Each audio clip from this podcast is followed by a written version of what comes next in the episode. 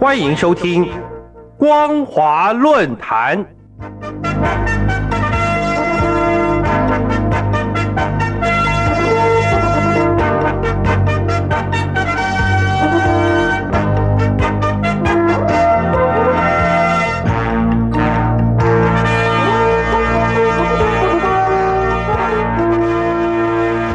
众朋友们，大家好，欢迎收听光华论坛，我是张妮。今天要跟听众朋友们分享的是，政策不调整，保就业是无法落实的。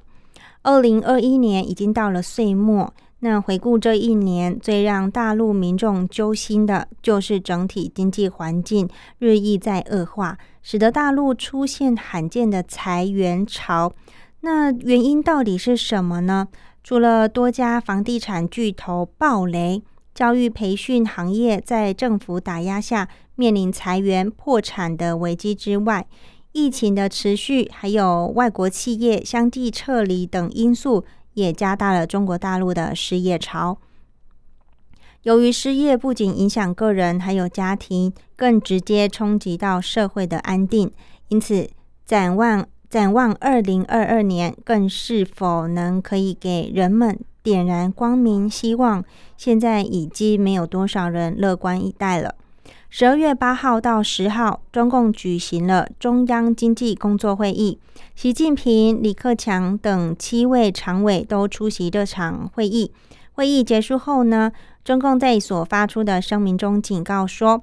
中国的经济发展面面临着需求收缩、供应冲击以及预期转弱这三重的压力，而且还说外部环境变得更加的复杂和不确定。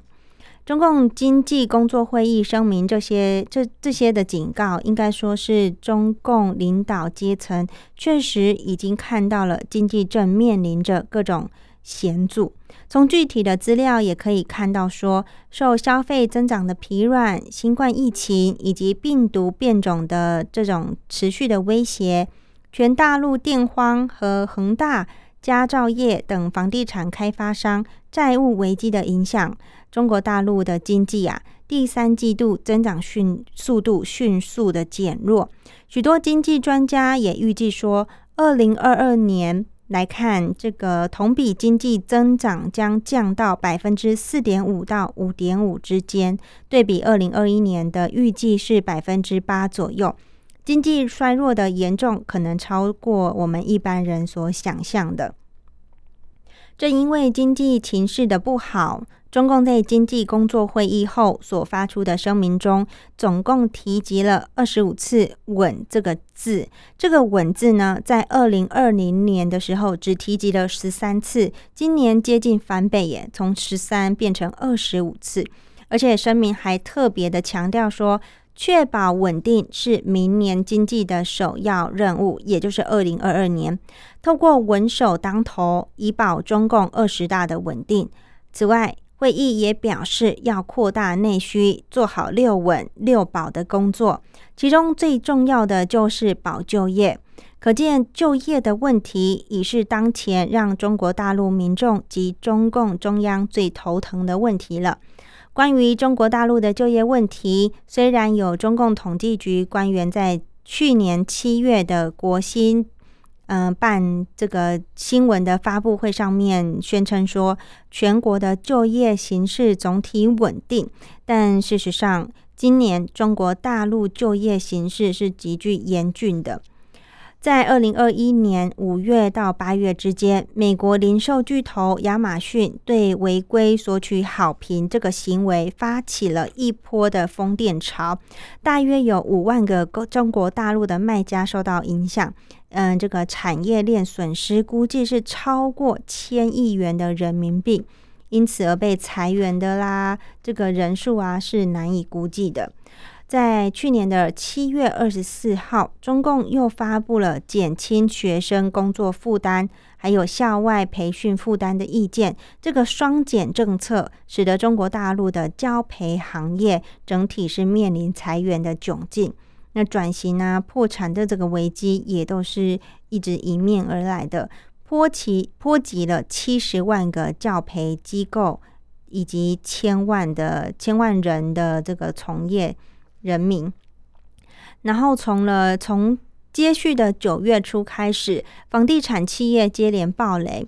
举例来说，房地产的巨头恒大啊，恒大集团深陷债务的危机。另外还有花样年集团、新力控股集团等多家房地产公司相继传出裁员的消息。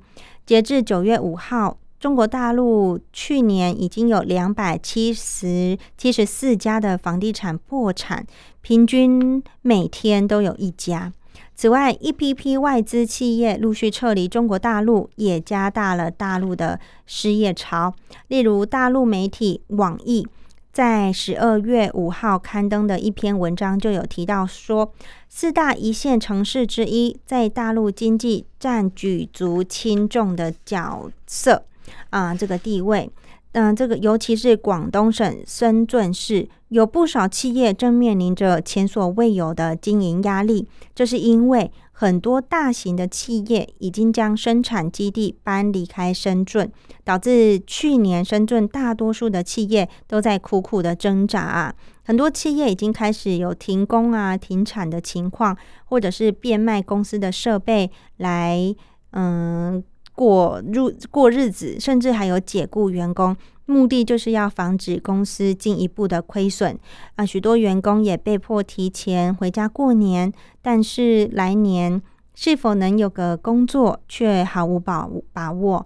另外，还有一个打乱就业市场的问题，就是今年的通货膨胀非常的严重。由于抑制通货膨胀，往往会实施货币紧缩政策。希望就是以提高利率来抑制投资还有消费，但这个同时也抑制了就业。这期间的矛盾似乎让中共当局左右为难，至今并没有出更好的对策。失业潮一时看不出有减缓的趋势。各位听众朋友，经济的好坏直接表现在就业。人民如果赚无所用，社会不是不可能会稳定的。这时候，即使高调宣传六稳六保，那都是没有意义的。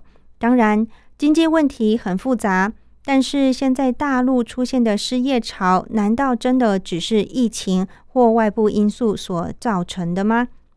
别的暂且不说，单就持续打压民营企业、强化国有企业、加强对经济的控制，这个使得外资撤离，然后民间企业倒闭。这些结果造成失业率上升，都都不就是这个中共自己该负责的吗？那如果倘若中共不能好好检视相关的政策，未来大陆失业问题只会更加的恶化，讲什么保就业都只是空话一句。以上是今天的光华论坛，感谢您的收听，我们下次再会，拜拜。